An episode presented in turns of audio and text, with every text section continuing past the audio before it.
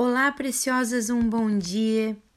Na graça e na paz do nosso amado Senhor Jesus, nós estamos em mais uma manhã maravilhosa na presença de Deus.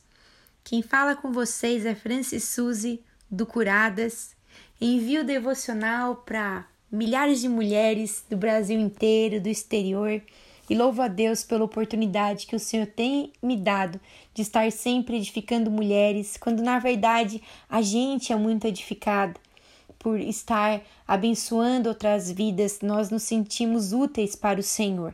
E eu louvo a Deus pela pastora Isa que mais uma vez me convida para estar nesse devocional tão pontual, de extrema necessidade para os dias atuais, que é este tema muito sobrenatural, e eu louvo a Deus já pela sua vida, Isa, pelo seu coração disponível pelo Senhor e o desejo intenso de ver vidas sendo transformadas, que o Senhor possa te capacitar, possa te usar, possa te redefinir para esse novo tempo na sua vida e para o teu propósito.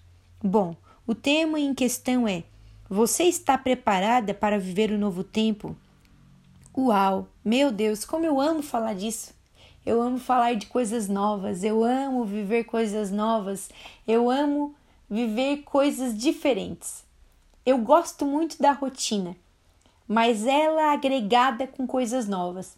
Eu gosto de misturar as duas coisas. Eu gosto de ver coisas novas. Eu e gosto também de ter o tempo de rotina. É como a vontade de sair ao mesmo tempo, logo retornar. Esse sempre foi a intensidade do meu interior. Eu acredito que cada uma de vocês não é diferente também. Porém, nós nos sentimos às vezes diferente quando começam a surgir novos desafios na nossa caminhada. Coisas acontecem e nós quase nem entendemos como vamos viver o um novo tempo, já que nós estamos tendo dificuldade de entendê-lo. Em Oséias, no capítulo 6, no versículo 1, diz assim: Vinde e tornemos para o Senhor, porque ele nos despedaçou e nos sarará, fez a ferida e a ligará. Bom, aqui o Senhor estava falando do quanto o seu povo estava naquele momento se arrependendo, retornando para o Senhor. Eles haviam vivido um tempo de adversidade, de dificuldade.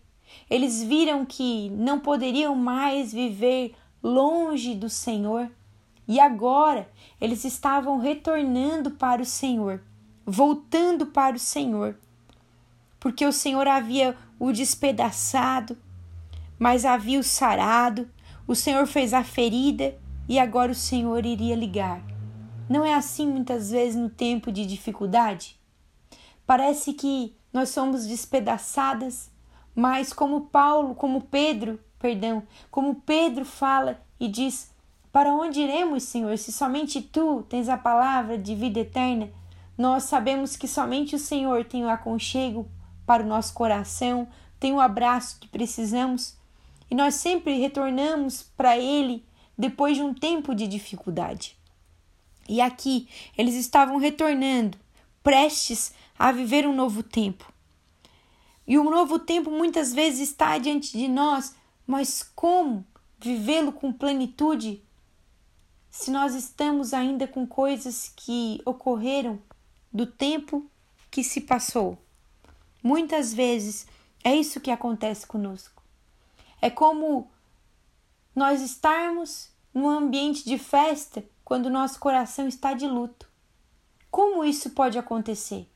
Quando nós não estamos com as nossas emoções curadas, quando nós não conseguimos romper com ciclos anteriores. Muitas vezes nós estamos com um novo tempo diante de nós, mas nós não desfrutamos porque ainda estamos usando e vivendo coisas do passado. Nós ainda estamos olhando aquilo que passou e o novo de Deus, novo tempo está diante de nós. E hoje o Senhor, o que o Senhor fala no meu coração é que ele deseja curar mulheres hoje.